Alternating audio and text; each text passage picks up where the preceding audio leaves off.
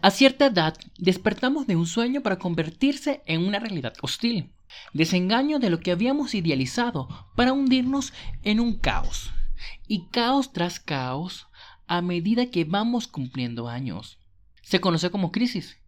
El hablar de crisis es irse en automático a lo que llamamos crisis de los 30. Pero no solamente hay crisis en los 30, también la percibimos a los 40 y a los 50. Tenemos que entender que el término crisis se define según la Real Academia de la Lengua es cambio profundo y de consecuencias importantes en un proceso o situación o en la manera en que estos son apreciados. Esto quiere decir que una crisis es principalmente un cambio. Hay personas que gestionan o aceptan mejor los cambios que otras. Según las capacidades innatas o adquiridas, sabremos gestionar mejor o peor los cambios a los que nos tengamos que enfrentar a lo largo de nuestra vida. Actualmente, las generaciones que nos encontramos cerca de los 30 vivimos una situación de incertidumbre constante, tanto económica, social, espiritual y de valores. Esto nos lleva a estar constantemente replanteándonos el estilo de vida, las metas u objetivos que queremos alcanzar. A esto tenemos que sumar la presión con la que hemos crecido. En general, desde pequeños se nos dio todo lo que nuestros padres se habían visto privados. Educación, estabilidad económica, falsa seguridad de un camino a seguir correcto. Nos hemos visto empujados a tener que ser lo que ellos no pudieron. Nos capacitamos con títulos y estudios y que en muchas ocasiones no sirven ya que no se cuenta con experiencia tanto profesional como resolutiva ante la realidad laboral. Nos concentramos en capacitarnos, porque nos dijeron que ese era el camino para conseguir un empleo estable. Un empleo estable tendríamos la economía suficiente para poder hacer una vida independiente y que de esta manera alcanzaríamos la felicidad. Pero no fue así. Con suerte acabamos la formación que hace cumplir los 30. Con esperanza entramos al mundo laboral, cada vez más cruel y despiadado con las capacidades emocionales humanas. Mata nuestra capacidad de sentir, nos sumerge en ciclos de estrés y ansiedad constante, además de que parte de la economía en pocos casos compensa con el esfuerzo, los años y la formación. La edad es simplemente un recordatorio. Nos hacemos más consciente de la realidad del tiempo. Nos permitimos hacer balance de los últimos 10 años. ¿Cómo esperábamos que fuese nuestra vida y cómo es? Si tu recorrido ha sido agradable en estos últimos 10 años, si ha compensado la realidad que vives en este momento, si eres feliz con tu vida, posiblemente no sientes ningún conflicto o crisis, por lo contrario, no te sientes satisfecho, sientes que te falta algo, sientes un vacío en tu interior, sientes ansiedad, ganas de escapar o incluso en estado depresivo. No sientes una estabilidad emocional ni una felicidad propia, pueden ser señales de una crisis. Creemos que la felicidad es un camino marcado, que la realidad es que cada persona construye su felicidad según sus necesidades, inquietudes o ambiciones. Pero sientes inquietudes, inestabilidad, vacío o incongruencia en tu vida, no te preocupes. Como la palabra crisis define, es un momento de un cambio. Los cambios siempre nos asustan porque implican soltar lo conocido por algo que aún es desconocido. Pero recuerda que una crisis significa la oportunidad de construir algo nuevo y más afín a quien eres. Recuerda que no existe crisis si vives según quién eres. Esto es la crisis y la edad. Soy Alexander León y esto es... Bienvenidos a Cuento 3, llevo 2. El día de hoy nos acompaña Mircia Marisela Molgora Razo, licenciada en Derecho, maestría en Pedagogía, estudiante de Ciencia del Comportamiento Humano, escritora, poético, directora de la revista virtual Serendipia 21, miembro del colectivo Mitote por el Arte y del colectivo de artes escénicas Crisálida y Ramón Adrián Orenday Hernández, abogado, periodista, conductor, cronista y gestor de calidad. Comencemos. ¿Cómo perciben la crisis desde la edad y qué momentos significativos se han topado con los cambios inesperados? Mircia, lánzate. Sí, sí, pues fíjate que es muy interesante el tema que estás tocando, Alex, porque sin lugar a dudas, cuando llegas a los 40 años, empiezas como a, a preguntarte de los objetivos que tenía marcados en mi proyecto de vida, en, lo, en mis sueños, en lo que siempre quise, qué cosas a esta edad he logrado. Y ahí es cuando empiezan los problemas, cuando tú no has en realidad este, alcanzado muchas de las cosas que soñaste, ¿no? Cuando estabas más joven. Entonces, creo que esa es la principal situación que te, que te mueve y que te desestabiliza emocionalmente o psicológicamente, ¿no? Entonces, bueno, eso es principalmente. Entonces, cuando empiezas a ver que a lo mejor tú querías este, ser psicóloga, pero estudiaste derecho, como es mi caso, y entonces dices, bueno, es que tengo que hacer un parteaguas en mi vida y tengo que retomar eso que no hice porque todavía tengo fuerzas, porque bueno, mis condiciones me lo, me lo permiten y entonces empiezas a generar ciertos cambios, ¿no? Ese, pero esto es cuando tú lo haces de una manera a lo mejor porque tus circunstancias te lo permiten. Pero ¿qué pasa cuando tus circunstancias ya no te lo permiten, ¿no? Entonces viene ahí un, un, este, un choque muy fuerte, una situación en donde te puedes caer en una depresión, en una ansiedad, ese, porque sabes que pues vas un poquito más allá de, de la mitad de tu vida, ¿no? O sea, bueno, porque pues pensando que, la, que la, el promedio de, eh, o la esperanza de vida son 74 o 75 años, entonces pues ya vas, vas un poquito más adelante. O sea, tu vida, eh, si, si, ahorita no haces los cambios, quizás más adelante ya no te atrevas o no puedas hacerlos. Y pues algún momento que en mi caso este, eh, se conjuntó en esta situación de, de, crisis, para mí fue pues el, el renunciar a un trabajo. Entonces eso como que me hizo reflexionar a ver, ok, este, ¿qué, ¿qué, tanto hice en ese trabajo que me causó muchas satisfacciones, que di lo mejor de mí, pero ahora, ¿qué dejé de hacer? ¿No? Y entonces vuelvo a retomar mi vida y le doy un giro que creo que ha sido maravilloso en el sentido de que aquellas cosas que amaba hacer, que era escribir, este, que me gustaba el teatro y todo esto, entonces lo retomé nuevamente y bueno, pues estamos viviendo aparentemente una crisis que estamos retomando hacia una cuestión positiva, ¿no? Pero pues yo tengo 48 años y este, y pues ha sido una, pues una crisis en la que estoy tratando como de, de enfocar positivamente pues mis acciones. Tú, Adrián, cuéntame. No, este, llegar a los 30 años es una crisis. Llegar a los 30 años es verdaderamente una situación complicada porque no entiendes cómo funciona el mundo. Y el mundo es muy hostil. El mundo es muy, mucha competencia. Y eso te genera una crisis porque llegas con desconocimiento a los 30 años y te sientes frustrado porque la mitad de tus sueños no, son, no, no están siendo realizados. No existen. Tú hiciste muchos planteamientos soñadores a los 20 años, llegas a los 30 y tac, tac, la realidad se asoma. Usted no ha construido nada aún. Es cierto y, y totalmente concuerdo contigo. Cuando nosotros, bueno, yo en mi época, saliendo de la universidad, o mejor dicho, desde la trayectoria desde la adolescencia, cuando empezamos a ser un poquito más conscientes, la sociedad y la familia, en este caso nuestros padres, nos inculcan la obligación de estudiar porque ellos nos pudieron estudiar. Nos dan todos los beneficios que necesitamos, entonces vivimos unos sueños que no son nuestros, son de ellos.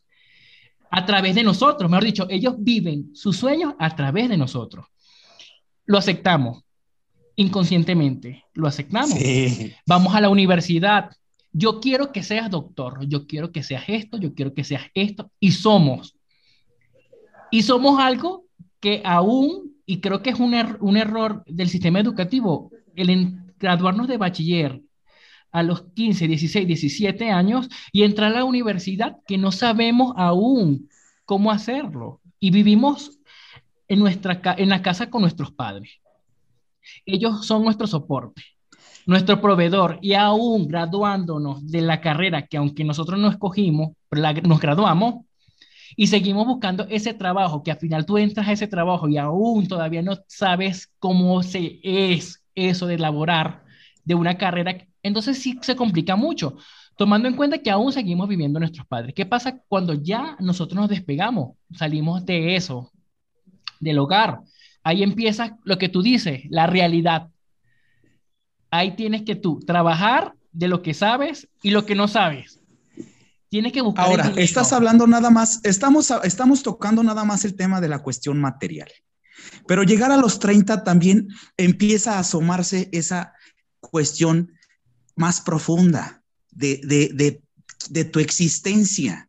Te preguntas quién sos. En la ¿Quién búsqueda. sos? Sí, porque no sabes a los 30 quién eres. No, aún no, aún no. O sea, literal, este, emocionalmente no, no desconocemos, nos desconocemos total. Yo creo que siempre nos vamos a desconocer. No sé si te pasa a ti, Mircia, que aunque tengas 40 años, hay cosas que sigues redescubriéndote. De, pero ¿por qué no lo hice antes? Sí. ¿Qué te arrepientes? A lo mejor el arrepentimiento viene por, no, por la ignorancia y Yo te el quiero miedo. decir de qué me arrepiento. Yo te quiero decir de qué me arrepiento. Me arrepiento de, de, de haberme sobreestimado de manera. Eh, pensar que, que soy, que soy, que soy, que soy, porque cuando llegó la realidad te das cuenta de que no, no eres nada, no eres nada de lo que dices que eres. Yo soy el más fuerte, yo soy el más rápido, yo soy el... No, no, no, no, no, eso fue un error del cual yo me arrepiento, porque si yo le hubiera puesto tres rayitas más de humildad, y me dedico a trabajar, y me dedico a empujar, y me convierto en la persona que yo quería ser. Pero no se hizo, por eso me, me arrepiento. Pero eso lo hablamos nosotros en psicología, ¿verdad? El super yo, el ello, el yo y el super yo. Totalmente. ¿Para qué? ¿Para qué? Sí, ya sabemos. Estamos equivocados.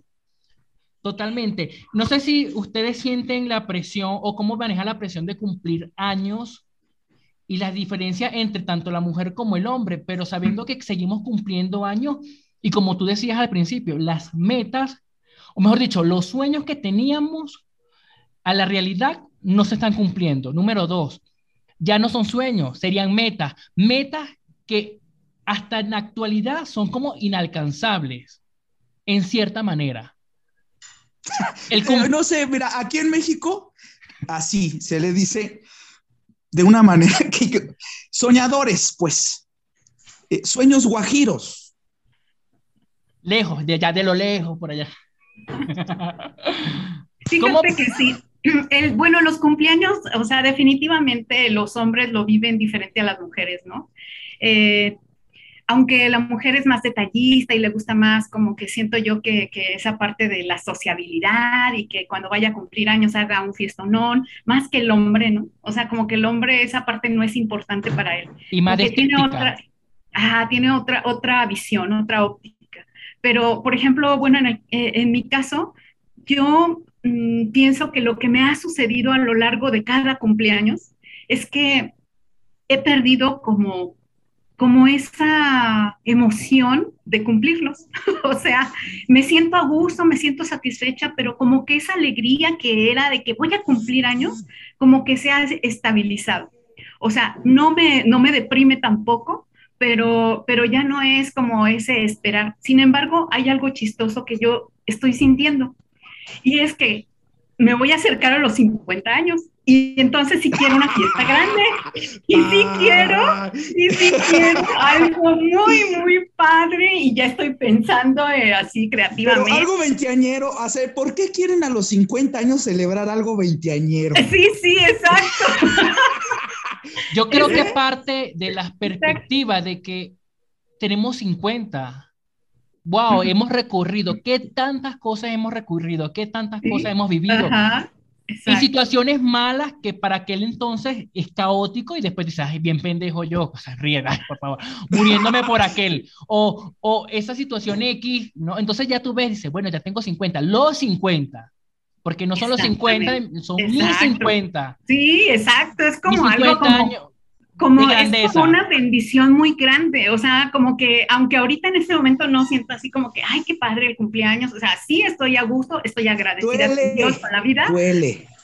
Pero, o sea, estoy agradecida, pero en realidad e, esa parte de, de que dice 50 es una doble, un doble sentimiento. O sea, que por un lado, si dices... y llegaste, ¿cuántos no han llegado? Ajá, que tú has conocido, o sea, que tú has conocido. Estamos hablando. Y otro, ay, pues ya un poquito más grande. Ya subo al, cuarto, al quinto piso. Sí. sí. Adrián, ¿cómo se vive los 30? Mira, los 30 se viven bien en la cuestión física. Desde el hombre, desde la, desde la perspectiva del hombre. Desde la perspectiva del hombre, porque eh, a mí me gusta someterme a competencias para medir mi testosterona, para saber qué tan fuerte ando, ¿no? Como macho alfa. sí, a mí me, sí, como yo quiero ir a competir. Yo me meto a un torneo con un equipo de fútbol, quiero ganar. Voy a un torneo de boliche, quiero ganar. Si me voy a jugar golf con mis amigos, quiero ganar. Entonces, a los 30, años es competencia para ti. Sí, me siento macizo, me siento fuerte. Déjame, te voy a interrumpir en algo, Adrián, porque ahorita que estás hablando de las cuestiones físicas y todo eso, bueno, déjame decirte que lo que sí, como mujeres sí pesa y bastante, es la pérdida de colágeno, ¿eh? o sea, no manches. Se te caen las uñas. O sea, sí, las uñas, este, o sea, no, no, no, son muchas cosas. O sea, yo, por ejemplo, soy muy eh, meticulosa en la parte de la nutrición y todo eso. Y, por ejemplo, voy a mi, a mi carnicería y deme cuatro huesitos de esos de tuétano porque tienen mucho colágeno. Pero bueno, o sea, ya sabes que ah. también tienen mucha grasa y muchas calorías y todo eso, pero bueno, siempre estoy buscando eso. Y la verdad es que eh, eh, esa pérdida en cuestión estética, que quizás también es generada por la misma cultura, este, pues, de la gente, de que, pues, nos gusta lo nuevo, lo viejo lo rechazamos y todo eso, pues eso te pega, ¿no? Psicológicamente a las mujeres, pero más depende de tu propia autopercepción, ¿no? También si tu autoestima está muy por abajo, pues por supuesto que eso te va a dar en la torre cada año que cumplas años. Y también de las personas con quien te relacionas. Creo que también eso influye, mucho el ambiente donde, y el entorno donde te relacionas. Porque, por ejemplo, tú como mujer puede ser que, que eres la más joven de todas tus amigas o te ves mucho más joven en apariencia. ¿eh? Y cuando todas tienen, por ejemplo, todas tienen la misma edad, son simultáneas de edad. A diferencia del hombre, nosotros creo que la competencia es muy diferente. Eh, de la perspectiva, de mi, desde mi perspectiva, el cumplir año para mí eh, se basa, bueno, para mí es terrorífico porque siento que, que se me va el año y se me fue el tiempo y tiempo que no voy a recuperar, tiempo que quisiera hacer muchas cosas que no puedo por el simple hecho de que estoy haciendo otra que necesito. Entonces se me siento que se me va a pasar la vida y el día y el tiempo y, y ando con un corre-corre que no entiendo que a la final de cuentas llegas como tú, se cansa, llega un momento que me cansé, me cansé de trabajar para otro, me cansé de trabajar para los demás y para mí. ¿Qué hago yo? ¿Qué siento yo? ¿Cómo me veo yo? Porque buscamos siempre, digo, de, de, encajar, encajar en, en, en cánones. Tienes que ser joven, tienes que ser guapo, tienes que estar fitness, tienes que comer bien, tienes que saber, tienes que educarte, tienes que tener carro, tienes que tener casa, tienes que viajar, tienes que cargar buenos teléfonos, etc. Entonces, tantas cosas que tenemos que, como tú dices, perdemos en nos perdemos en lo emocional. O sea, eso para mí no existe. Eh, no, no existe. Pero no, primero el trabajo porque quiero una casa, quiero un carro. Entonces, cumplir, cumplir. ¿Qué, pero ¿qué pasa que después que cumplimos? Ahí viene el vacío, ese vacío. Exactamente. es que no hay nada dentro, ¿no? Entonces no, no te has, este, no has amado tu soledad tu presencia y tu, estar contigo aquí y ahora. Y no hemos valorado todo lo que, por la exigencia que hemos venido trabajando, no lo disfrutamos tampoco, porque tenemos el carro, pero pues, conseguimos el carro, pero, ay, pero no, no, has disfrutado tu carro, o sea, lo estoy pagando y quiero, no, no, no, es para el trabajo, es para otra cosa. Siempre nos encargamos de, de, de ver la vida de otra, desde otra perspectiva, no desde nuestras perspectivas. Y creo que al final del día si estamos solos y eso es muy triste para, cualquier edad. Y yo creo que a partir de, de, los 30 es que nosotros empezamos a ver o ser mucho más conscientes de esos aspectos. El, el vivir solo, no sé si tú tienes pareja, Adrián. Claro que sí, claro que sí. No, claro que sí tengo, tengo mi familia. La verdad es que es otra crisis, es otra de las crisis que se viven en, a los 30. La familia es un reto y una gran responsabilidad que, pues, de alguna manera también va a definir, va a definir tu, tu estadía en los 30. Te pregunto esto, ¿el vivir solo o en pareja, porque has vivido solo como soltero y en pareja, sí. es una excusa para no responsabilizarnos de nuestras necesidades emocionales o es la limitación del crecimiento personal. Es decir, número uno, la familia. Número dos, los hijos. ¿Son excusas o limitaciones para tu desarrollo personal? Porque ya estando... No, por su... Dilo, cuéntame. No, no, no, no, hay, no, no son excusas ni son limitaciones, al contrario, la familia se convierte en una oportunidad de desarrollo y de crecimiento, porque te acompleta en todas las áreas de tu vida.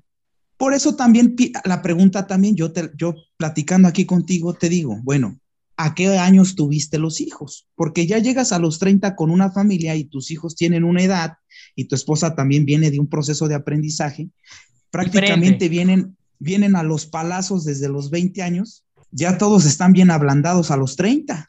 Pues sí. ¿Estás de acuerdo, no? Oye, y tremenda familia, tremendas y tiene razón. disfuncionales. Pero escúchame, la familia disfuncional se vuelve la nueva normalidad, si es que no te das cuenta. Dime tú qué familia no es disfuncional, porque la familia que tú ves del vecino y que no es disfuncional, digo, está loco, está loco, eh". está loco. porque venimos, como tú dices, de los palazos. Los palazos vienen porque nosotros, hay un dicho, no sé si aquí lo hacen, el que no agarra consejo no llega viejo. Y hermano, nosotros consejos no agarramos, nosotros nos vamos directamente una ¿Por qué? Quiero saber por qué. ¿Por qué? Porque yo creo... dale. Un, un amigo te dice, fíjate, un amigo te dice, por favor, Alex, no hagas eso. Es una decisión muy importante que vas a tomar a tus 25 años, a tus 30 años y necesitas pensarla con mucha seriedad. Y un amigo te dice, Alex, no lo hagas, Alex. Por favor, no lo hagas. Y nosotros vamos. Ah, claro que sí. Yo digo, no, vete a la chingada. claro que lo vamos a hacer. No, no, pues sí, si se lo están prohibiendo, pues lo prohibido es lo más atractivo. Creo que parte también de esto. Aparte, nosotros creo que venimos de, de los 20, que somos invencibles. Ah, somos intocables. Nosotros podemos hacer todo, nos comemos el mundo. Cuando llegamos a los 30, hermano, nos dio una indigestión porque eso no era así. Señor, usted no sabe ni sumar ni restar.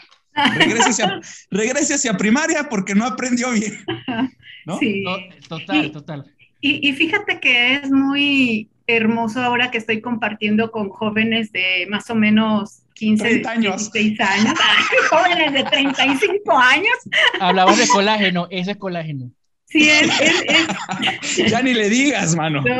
¿Verdad? No, es maravilloso porque es como retomar esa parte de la esperanza justamente. Es como, pues, ese, esa parte en la que se van abriendo al mundo, ¿no? Y entonces empiezan a, a, justamente cuando llegan a los 20, pues ya se lo quieren comer y a los 30, pues ya se indigestaron. Entonces, este, pero bueno, y luego a los 40, pues ya les empiezan otro tipo de síntomas, ¿no? Como por ejemplo, que se empieza, empieza uno a hacerse operaciones estéticas, tratamientos de belleza, se vuelve uno adicto al ejercicio, este, se hacen infieles o, o se gastan el dinero en lujos o, así. El punto que tocaste es muy interesante, te comento. Mircia, para ti el tener hijo fue una limitación o, o lo buscaron a los dos. O sea, buscaron tener hijos, porque yo hasta a esta altura, y creo que mi generación son las que no quieren tener hijos. Fíjate mi hermana tuvo hijos, no importa, mis cuatro, porque somos cuatro hermanos, mi hermana la mayor tiene dos bebés. Y nosotros tres no queremos, nosotros somos los padres de ellos, ya. Y por ratico, yo creo que no es por evadir la responsabilidad, solamente que no, no queremos traer al mundo un ser cuando nosotros aún no estamos completamente realizado. Y lamentablemente creo que nunca vamos a estar realizados por completo, es absurdo. Fíjate que sí, justamente se está viviendo ahorita una tendencia en donde las personas ya no quieren tener hijos y es muy válido. Yo no tengo hijos, pero yo no, yo no tuve hijos no porque no quisiera, sino porque por cuestiones físicas no pude, ¿no? Entonces, este, pero y yo a mí eso justamente es lo que me dio la oportunidad de en este momento retomar y hacer cambios en mi vida. Si yo hubiera tenido hijos, primera no hubiera renunciado al trabajo. ¿Por qué? Porque pues tengo una responsabilidad, necesito ingresos para que ellos estén bien y seguramente en este momento estarían estudiando en la universidad, lo que me estaría saliendo caro, entonces es otra, son otras circunstancias, ¿no? Entonces, por momentos agradezco mucho esa situación y por otros momentos como que digo, ay, ¿y qué hubiera pasado? O sea, ¿cómo sería mi vida? Este, a lo mejor sería diferente, pero luego también me quedo pensando, bueno, pero, pero yo, por ejemplo, tengo mucha libertad en mi vida, puedo dedicarme a lo que yo quiero, o sea, hay cosas muy positivas que te da el hecho de que tengas hijos y también muy positivas el hecho de que no las tengas. Y bueno, Adrián te puede decir. No, yo te quiero insistir, yo quiero insistir en un punto. Mira, tener hijos y tener esposa eh, no es ni pretexto ni evasión de nada. Eh, eso te fortalece, te convierte en una persona más inteligente, te pones trucha en las cosas. Eso es lo que provoca en ti tener una esposa y tener unos hijos, que tú te vuelves habilidoso en todo, en todo. Tú no puedes tener una familia y ser un papanatas. Tú tienes que estar bien trucha por tus hijos, bien trucha en tu familia y sentir que la cosa es tuya, ¿no? Porque si toda la familia la tratas como ajena a los 35, pues cuando llegues a tus 40 o a tus 50 vas a llegar con una familia destrozada y hecha a pedazos y eso va a generar ciclos y ciclos y cadenas de generaciones echadas a perder por la falta de entender que la familia es una oportunidad de crecimiento y desarrollo. Pues mira, hay algo que se dice, que el hogar es tener un pedacito de cielo aquí en la tierra. Entonces, sí es cierto, con todos los retos que implica, Adrián, porque sin, o sea, sin lugar a dudas es una, es una presión, es un, este, pero más que presión es una, una búsqueda de tiempo de calidad para ellos. Yo creo que... Ahora, también, también es una situación de, de, de que tú lo vas disfrutando. Los niños te van enseñando cosas. Y cuando tú te abres tu mente, un poquito que abras tu mente, porque no es llegar a los 30, sino que también mantengas las cosas lindas de los 20. ¿No? De los 15, tu época de secundaria, la vas, te vas trayendo eso contigo, que enriquece, que te fortalece, llegas a los 30 y ves un niño que comienza a hablar, que comienza a cantar, que te empieza a mostrar lo que sabe hacer o lo que va aprendiendo a hacer, y tú abres poquitico, poquitico que abras tantito la mente, tantito, para que veas el universo con el que los niños miran los, los, pues miran la vida. Muy diferente al de nosotros por las situaciones que, vivimos. ¿Tú te sientes que buscaste los hijos o, fue de sorpresa? O sea, tu relación yo, no. o tú siempre no quiero yo estoy en edad de casarme. ¿Cómo supiste que era tu edad? O que estás en edad totalmente madura, porque ahorita por desde mi generación para acá tengo familias y, la sociedad te lo, te lo atrae. Eh, sí, es por costumbres culturales, o sea, Totalmente. mi cultura, mi cultura y las tradiciones. Está, muy bien. es que la respuesta es esa, porque es, es eso. Tú llegas a los 30 con esas culturas. Mira, cuando vas, cuando llegas, cuando sigues en el desarrollo, te das cuenta de que es un error. Pero en mi, mi generación de los 30, culturalmente llegamos a, a, la esposa y a los hijos, y que muchos hoy ya se están divorciando. Pero el divorcio viene a, raíz de, que no has cumplido, vuelvo y repito a la pregunta anterior, que era la excusa. Es que ya estoy casado y el estar casado contigo a mí me genera, no me genera libertad porque quiero hacer otra cosa. Cuando es mentira, cuando se supone auto, automáticamente nos ponemos excusa cuando manejamos la, la pareja como dos personas individuales e independientes que comparten cierta afinidad y ciertas características uno del otro. Punto. Ahora, ¿puedes, puedes tener una relación con una persona? ¿Tienes la capacidad de relación, tener una buena relación con una, una, una? No que andes de gracioso por aquí, por allá, el chico buena onda. No, no, no, no. No. Una buena relación con una persona. Por ahora no, no me veo. es complicado porque, bueno, tiene que ver con los niveles de comunicación que ahora hacemos, ¿no? Que, que en realidad no somos profundos en lo que compartimos. No, pues yo, yo desde el punto de vista de comunicación, yo soy una persona muy abierta, directa y clara. Creo que es lo que cae mal. Eh, entraría a, a ser muy malo a la hora de decir las cosas en cuanto a, la, a, a lo directo. Sí. De, de vivir en relación. Es que se ofende la gente. yo- Se sí, ofende. sí. Eh, eh, ojo, el mexicano se ofende, el mexicano se ofende. Cuando yo hablo con, cuando con respecto a una relación, yo estoy capacidad de tenerla.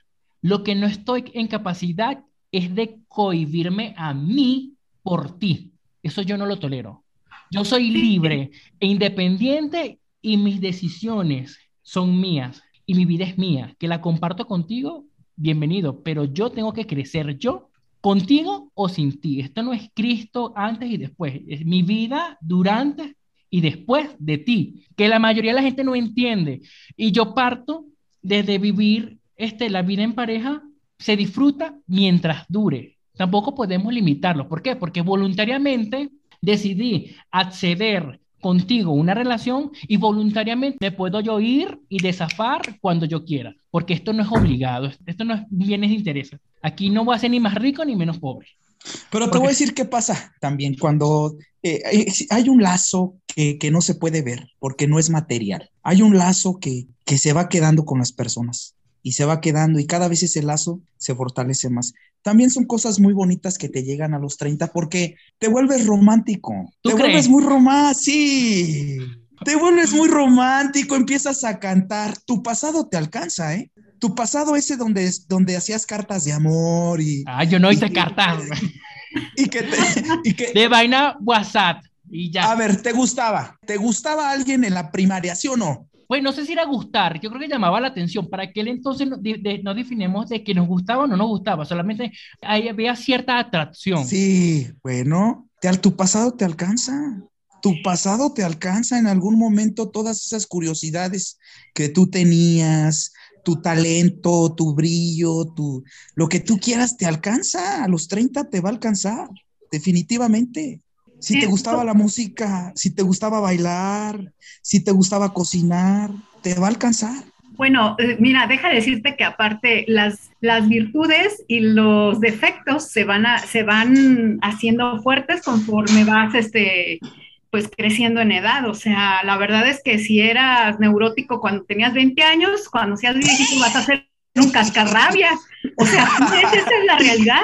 Se Si no te sanas, si no te curas, si no, si no le echas No, ganas, sí, ¿no? pero aparte, ¿sabes qué? Biológicamente también se afecta. O sea, Estamos viendo las bases biológicas del comportamiento, ¿sí o no, Alex?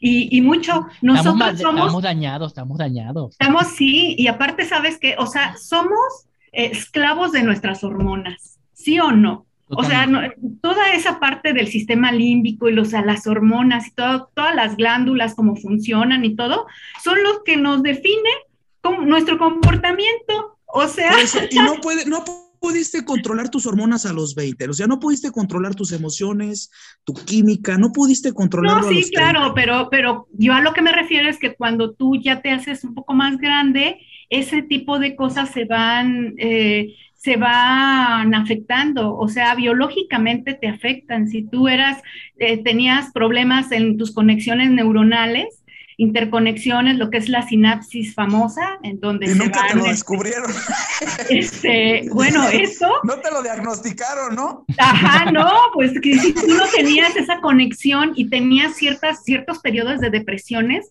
cuando no te hagas más qué. grande, o sea, tú vas a vivir en la depresión total, aunque tomes eh, la sertralina y un montón de cosas, o sea, Oye, Alex. Alex, Alex, Alex, estás ahí. Oye, Dímelo. fíjate, ¿qué pasa si a los 20 no te diagnostican una enfermedad, así como dice Mirza? Si, si te pones Pues, a pensar, Yo creo que viviríamos como podemos, porque en realidad es, es- es- es la característica de, de todas las edades que cuando pasamos, vivimos como podemos, desconocemos. Yo creo que lo primero es que el desconocimiento que vivimos desde los 20 o desde que tenemos uso de razón y conciencia y cuando más o menos vamos creciditos, 16, 17 años, que entras a un universo que es la universidad, los que tuvieron la oportunidad de estudiar en un campus, ahí tú ves todo lo que no te imaginabas. Estamos hablando de discotecas, rumbas, salidas, bebedera, fumadera, las drogas, todo. Eh, aquí en México mucho más, pero en, claro, a lo mejor no lo vivieron cuando ustedes estudiaron. También es parte que la gente aquí ya, entre más, los niños vayan creciendo, se van más normalizando ciertas culturas, que a lo mejor para ti eran muy tabú. Para mí, mi papá me restringía en la universidad, tanto así, iba a la discoteca y hasta las 2 de la mañana.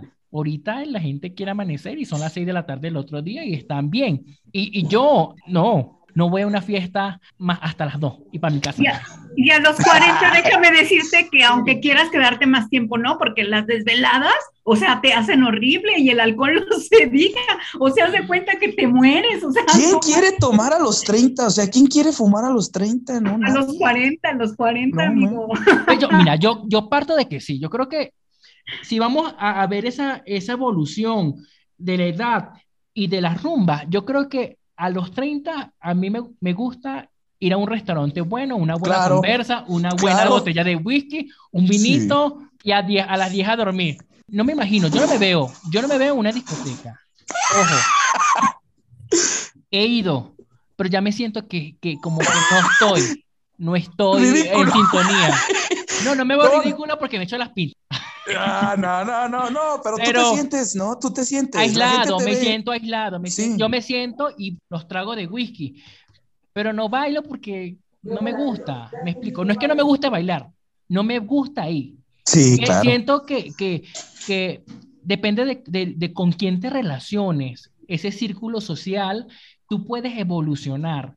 Por ejemplo, aquí estamos en una conversación de, de tres Tres generaciones, sí. Entonces eso significa que nuestra evolución es agradable. Es decir, que imagínate que estuviéramos nosotros nuestra perspectiva en una sala compartiendo, picando cositas, coquecito, tu botella de vino, igual la conversación sería muy amena, donde compartimos ideas y el crecimiento va a evolucionar. ¿Qué pasa con las generaciones anteriores? Tú vas a una discoteca o yo iba a una discoteca y lo que no hacíamos ni era hablar.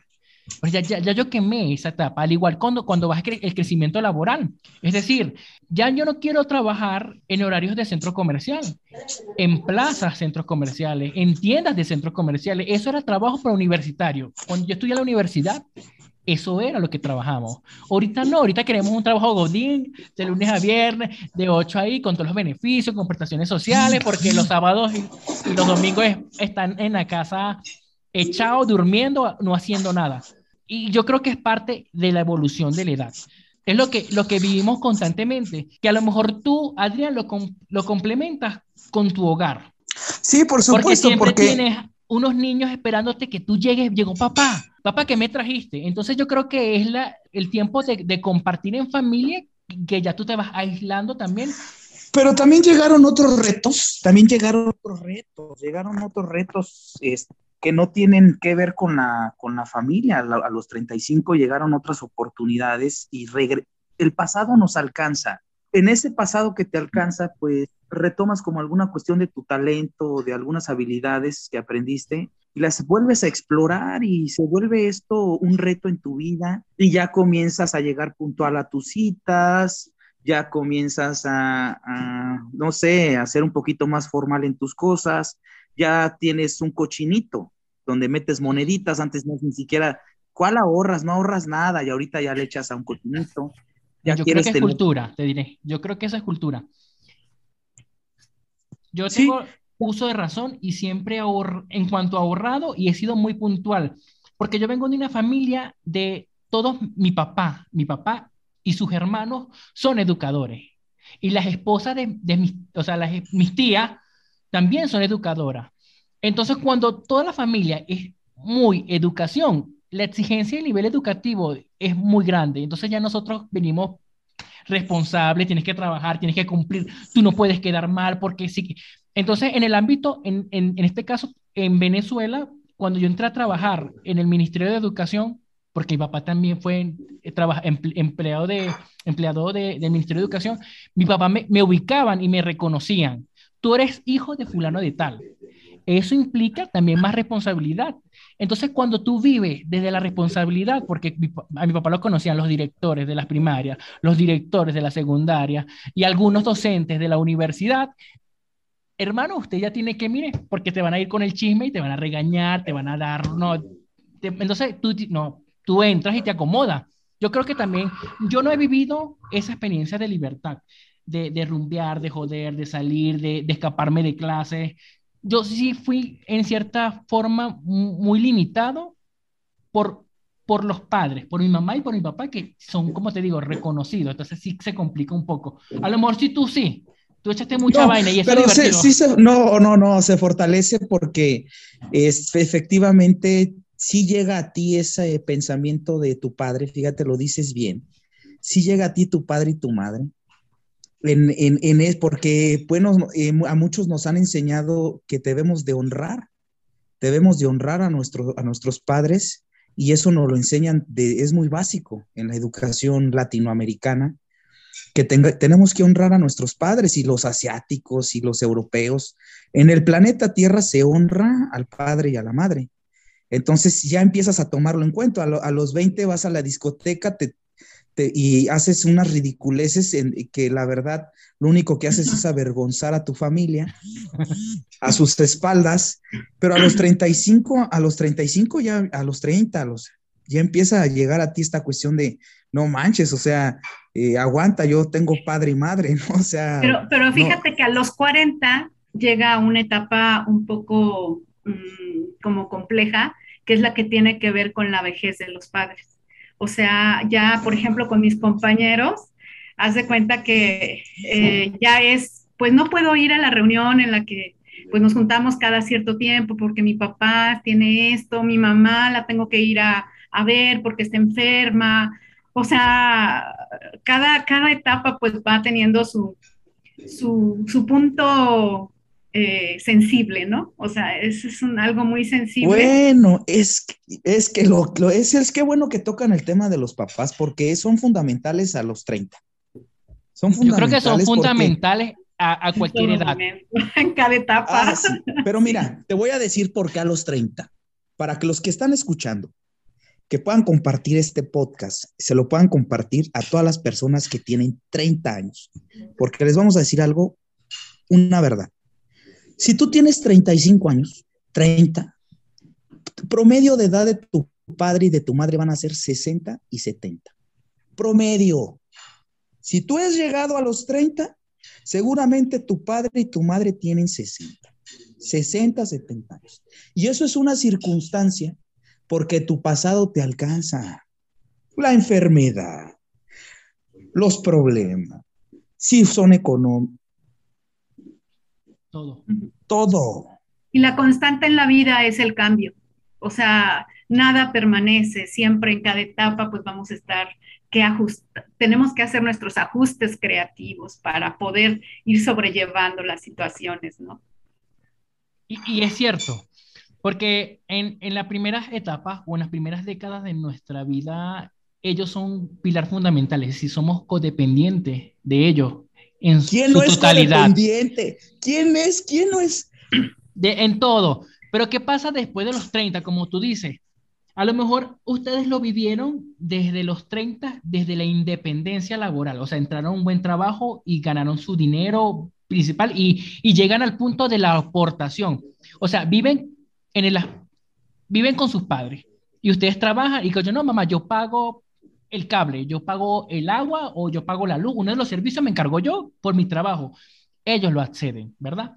Pero ¿qué pasa? Esta perspectiva, yo en Venezuela, a mis 30, cuando mi salario no me alcanza para nada, ni para mí, ¿qué pasa? Como tú dices, ya mi papá y mi mamá tienen una 61 y otro 71.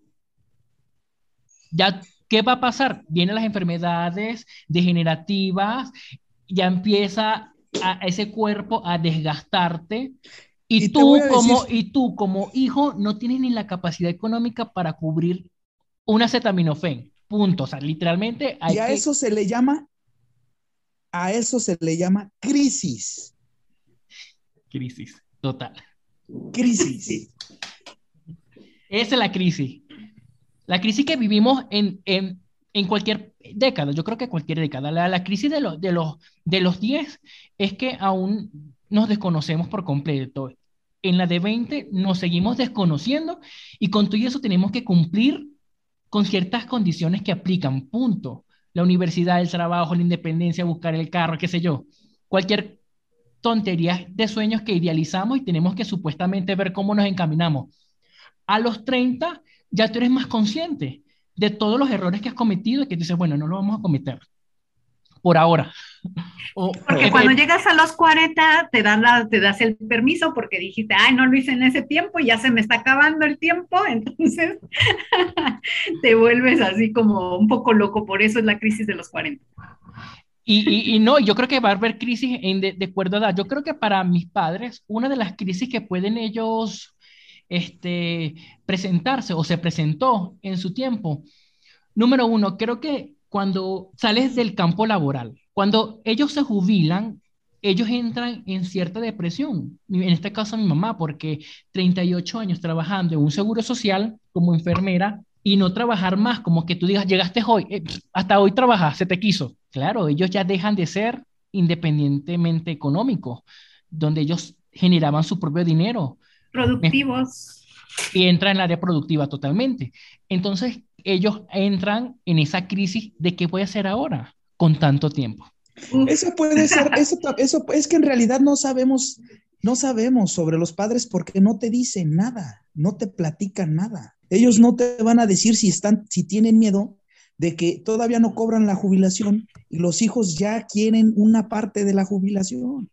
Mira, te voy a comentar algo que, que le pasó. Mi mamá se jubiló y estaba en pleno auge el migrar en Venezuela por la situación económica que vivía. Mi mamá cobra para aquel entonces 650 mil bolívares, que era mucho dinero en cierta parte, mucho dinero. Ella me dice, hijo, ¿qué quieres? Te compro el pasaje para que te vayas a México. O sea, y, y el pasaje cubría 700. Yo le dije, mamá, estás como loca. Una devaluación. Sí, es que te lo está dando todo. Te lo está dando todo. ¿Cómo me vas a dar 38 años de desvelarte para yo agarrarme un pasaje a ir a México que desconocía, si yéndome a esa edad que me los ofreció, terminó al mes devolviéndome porque no tenía la capacidad visual para sostenerme en otro país. Entonces sí, es como tú dices, sí es complicado. Es complicado porque ellos no, no comunican lo que sienten. Nada. Ellos, quieren ser proveedores de, de sus Mira, se pueden enfermar, toda la vida. Toda se la pueden vida. enfermar, se pueden enfermar y callar hasta el último minuto. Totalmente. Para que su hijo o su hija no sufra. Me Porque pasa, ya me tiene, pasa. Ya tiene, mucho, ya tiene 30 años y tiene sus propias crisis. Y el papá y la mamá ya no le quieren dar otra. Y me pasó actualmente, mi papá se fracturó mm, el, el pie, 71 años, estuve trabajando, se fracturó el pie y no me quisieron decir por el simple hecho de que no me vaya a molestar. Cuando la condición principal de mi viaje, aparte de todo lo que conlleva lo personal y mi crecimiento y, y la asfixia que tenía yo en Venezuela, la incertidumbre que yo generaba de, del, de llegar a los 30 y no haber hecho nada conmigo, entonces yo no me quisieron molestar porque pensaban que yo estaba, digamos que, limitado de dinero. Sí vivimos limitados. Yo creo que a cualquier edad viví con una pequeña limitación económica, pero la razón por la cual vine a México era para yo poder solventar ciertas situaciones que pueden incurrir en ellos allá y que aunque ellos no me quieran decir, pues para eso estoy. Somos, se supone que es parte de, de, del agradecimiento por los estudios, por la educación, por todo lo que sacrificios que ellos hicieron y nos aportaron a nosotros. Es nuestra manera como de pagarle. Y es que a eso, a eso ya se le llama sociedad. Ese es el concepto de sociedad. ¿Vivimos o no vivimos? O sea, ¿somos o no somos sociedad? Sí, es cierto. ¿Cómo manejan el agradecimiento por las metas alcanzadas y por las que no se han alcanzado o no se han consolidado todavía? ¿Cómo, cómo agradeces tú las metas? Sabiendo que, que es diferente, o sea, no, no cumpliste con todas. No. Yo, creo que, se tiene que agradecer de una manera eh, muy queriéndote a ti mismo mucho. Es decir, tú hiciste o yo hice todo lo que pude en el momento adecuado con las herramientas que tuve. O sea, Eh, yo creo que, que a los 40 años se agradece todo lo que se ha tenido, se agradece sobre todo la salud, empiezas como a hacer como prioridades en tu vida, agradeces la paz, la tranquilidad de un hogar, de una casa, de un, de un esposo, el amor, el, el amor verdadero y sincero de tu esposo, de tus amigos, de tus amigas, de tu familia, por supuesto, empiezas a ser como, como más humano. Yo creo que la edad te hace ser más humano, te hace centrarte en lo importante, te hace ver que sí es importante, por ejemplo, el cuerpo, mantenerlo sano, hacer ejercicio, pero hay una, debe de haber siempre un equilibrio.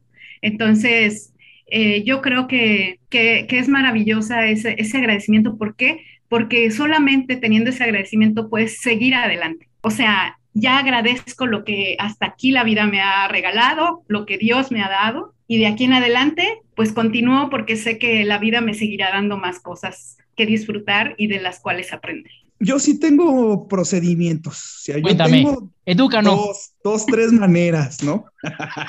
edúcanos. Mira, no, no, no. Es que he podido, he podido mirar, mirar al cielo y respirar, llenarme de aire y cuando exhalo, gracias Gracias. Sentir, sentir la gratitud. Gracias. Esa es una manera, una manera. Y la otra manera que es el silencio, dejar de desear tantas cosas, callarme para poder aceptar lo que tengo en el presente y decir gracias, gracias. Y la tercera es saliendo a correr todas las mañanas que sean posibles, tempranito, esa es otra manera que yo tengo de decirle gracias a la vida.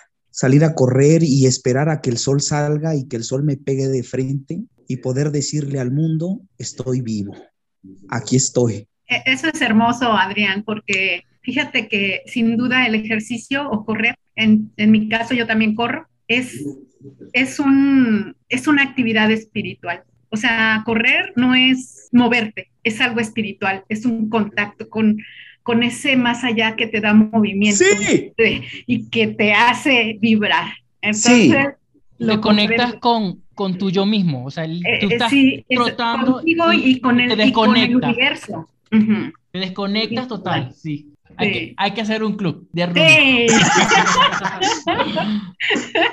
¿O a qué edad mayormente eh, aprendemos a valorar las pequeñas cosas? Por muy insignificante que sea. Mm. No lo sé, no lo sé. Mira, yo siento desde siempre tú has valorado cualquier detalle. No, no, no, te voy, te voy ahora te voy a decir la contraria. A veces no lo veo, ¿no? A veces el ojo humano no, puede verlos de... No, no los percibe.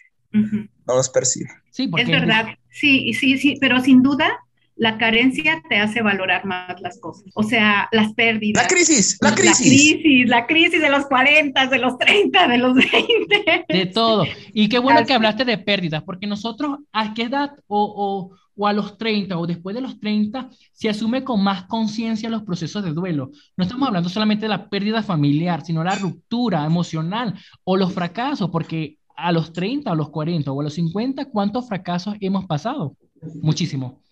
Estamos mucho más abiertos de expresarnos las emociones o simplemente en el caso de, de tú, Adrián, como hombre, no, no habla nada. Por, por lo que tú me comentaste, tú como padre ya no te callas evitas que sufran tus hijos. Sí, con el, con el tiempo te vas haciendo más, más callado y más silencioso porque precisamente empiezas a, ver cosas que, no ves y, sabes que te debes de callar. Los conflictos mismos, la violencia que, en la que vivimos, porque siempre estamos peleando, ya sea con un vecino, con un amigo, entonces hay mucha violencia en este mundo. Y ya llega un momento en el que ya mejor quédate callado, ya no le digas nada a nadie. ¿No?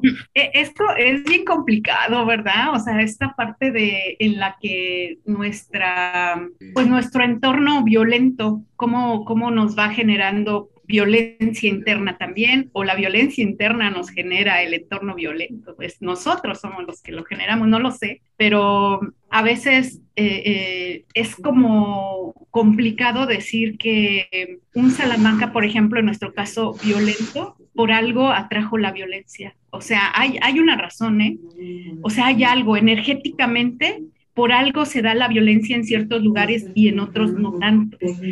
Entonces, este, pero pues bueno, eh, finalmente ahorita esto que dicen del, del silencio y la meditación y todo, pues creo que pudiera ser una buena solución para... quiero, decirles, quiero decirles también en dónde se ve todo eso, ¿eh? es bien fácil. Y, esto es, bueno, yo se los lo comparto y ustedes también escriban o díganos ahí si, si, si coinciden. En, en las líneas de expresión de la cara, o sea, la cara, la cara, la cara también es un campo de batalla que te va a reflejar el número de, de, luchas. Mira, hay unas expresiones en los ojos, en las puntas de los ojos, eh, que, aquí hay mucha gente que se le hacen muchas líneas y porque están así, mira, cada vez están como con el, están el, con el, ceño, fruncido. El ceño fruncido y entonces a los 20 así, 25 así, 30 así, ya te terminan como sharp pace.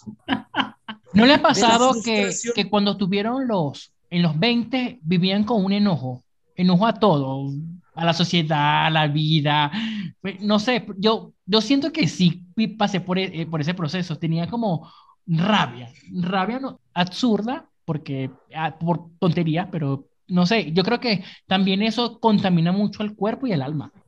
Sí, sin duda. Claro, claro, sin duda. Mira, hay un debate que ya se venció. Ya esto ya no es debate. Se terminó el debate en este sentido. ¿Qué somos? Cuerpo, mente y espíritu tripart ya esto se ve, esto ya no es de que lo tengamos que discutir de si somos, no. Se aclaró en la, en la sociedad de investigación más poderosas del planeta Tierra y se dijo que somos mente, cuerpo y espíritu. Si vos nada más le das de comer al cuerpo y no le das de comer al espíritu, si no le das a la mente, poquitico a la mente, ¿de qué? Tú tienes que aprender a vaciar la copa para después llenarla, pero tienes que llenar estos tres aspectos, la mente, el cuerpo y el espíritu.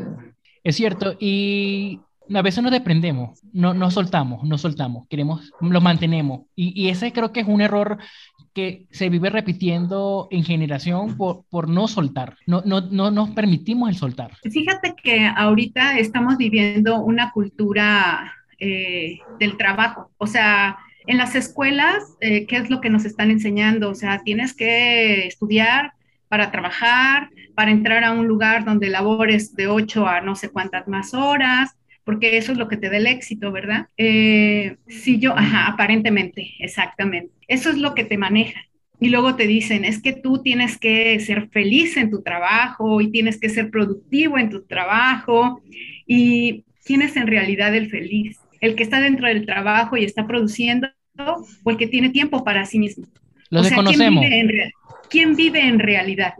O sea, el que está encerrado, el que no este, puede desarrollar todas sus capacidades o no, porque no tiene tiempo. Eh, entonces, eso sí, también se vive esa cultura del yo que ahorita voy a retomar un poco lo que tú comentabas acerca de, de esa libertad que uno no quiere perder, porque nos han enseñado que el yo es lo importante. Y fíjate que no, porque cuando somos el yo, entonces somos violentos hacia los demás. Entonces, no, tenemos que aprender a vivir en, en, sociedad y tenemos que eh, doblegarnos un poquito. Sí, por supuesto, soy importante, tengo que estar bien yo, pero ¿hasta qué punto ese yo nos está haciendo la sociedad violenta que somos? Entonces, sí tenemos que aprender con quién nos juntamos, quiénes son nuestros amigos, los que son iguales a nosotros los que son iguales a nosotros y no debe de ser. ¿Por qué? Porque eso es lo más fácil que puede hacer el ser humano. Y entonces tu crecimiento, tu amplitud en, cuestión de la mente, este, entonces no estás creciendo, te estás encerrando en la cultura del yo que tenemos que trabajar y debemos de romper esos, esos paradigmas. Te comento algo, en la universidad, cuando estaba estudiando administración, los profesores o mayoría de los profesores decían, aquí están los futuros gerentes, aquí están entre ustedes su propia competencia. Entonces, ¿con quién nos relacionamos en la universidad? Esos amigos, esos amigos que van para el trabajo y que pueden hacer tu competencia. Y la crisis empieza a generarte cuando tú empiezas a enriquecerte en esas etapas del universitario que tú eres, que tú eres, como tú dices, el yo, el yo, el yo, el yo. ¿Y qué pasa cuando vas a la realidad y el trabajo que conseguiste no era el de gerente? Sino es el de secretario. o el asistente, o de intendente, o el asistente del intendente. porque eso es así. primer golpe de la realidad. oye, híjole, o sea, tú con tus sueños guajiros de, de universidad, viéndote gerente. Aquí tiene su escoba y su trapeador. te creo. Y me traes el café a las nueve. Sí, exacto. Y es la realidad, porque tú yo entras al trabajo y no sabes ni la mitad de lo que ese trabajo amerita o demanda. Y tú preguntas a tus compañeros de clase que ya están graduados y le preguntas, Epi, ¿cómo se hace esto? Pues yo no sé, investiga por Google. Pues yo la madre, digo yo, no, así no se puede. Miren, yo, yo, fíjense, no, no sé, no sé la verdad. Este, tienen toda la razón, pero híjole, ya no sé ni qué decirles, mano. Yo pienso que nos estamos volviendo locos.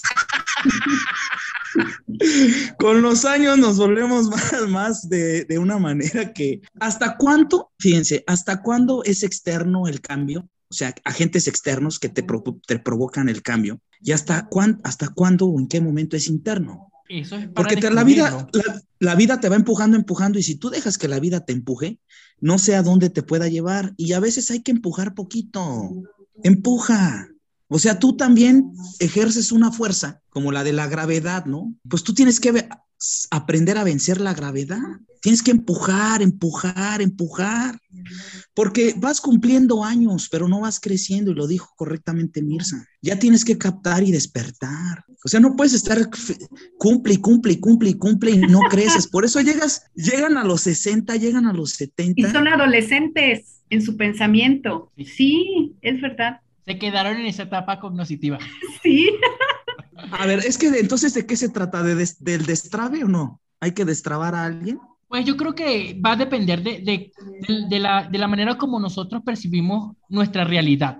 Aquí vemos tres realidades muy distintas de la vida. En mi caso, para mí los 30 y el estudiar psicología es una carrera que decidí estudiar por vocación, podría decirse, y, porque me generaba la necesidad de descubrir e, esa evolución del ser humano como tal. No quiere decir que en mis carreras anteriores que había tenido, que son muchas y varias, no me complementen al yo actual.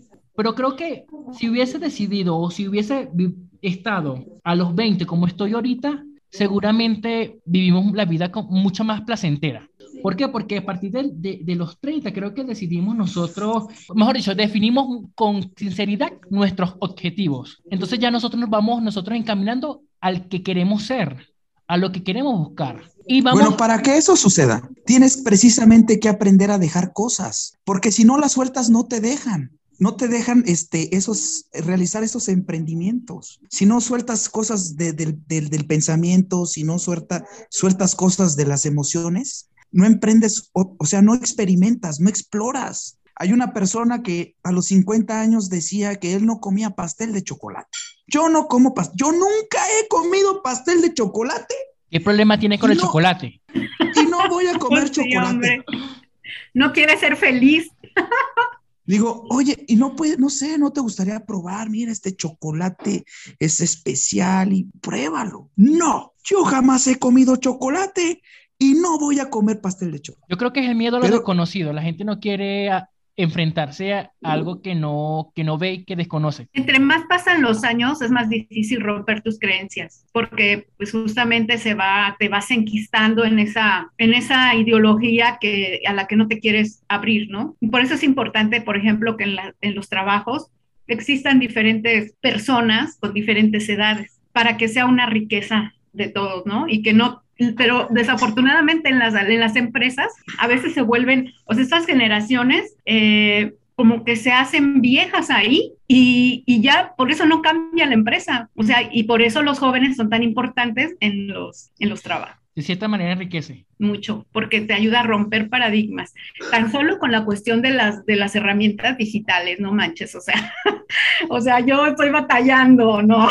Hasta yo, yo, o sea, no manches. Yo, yo, yo, yo batallo mucho con la universidad, inclusive con esto, o sea, duré como media hora en conectando, conectando. sí.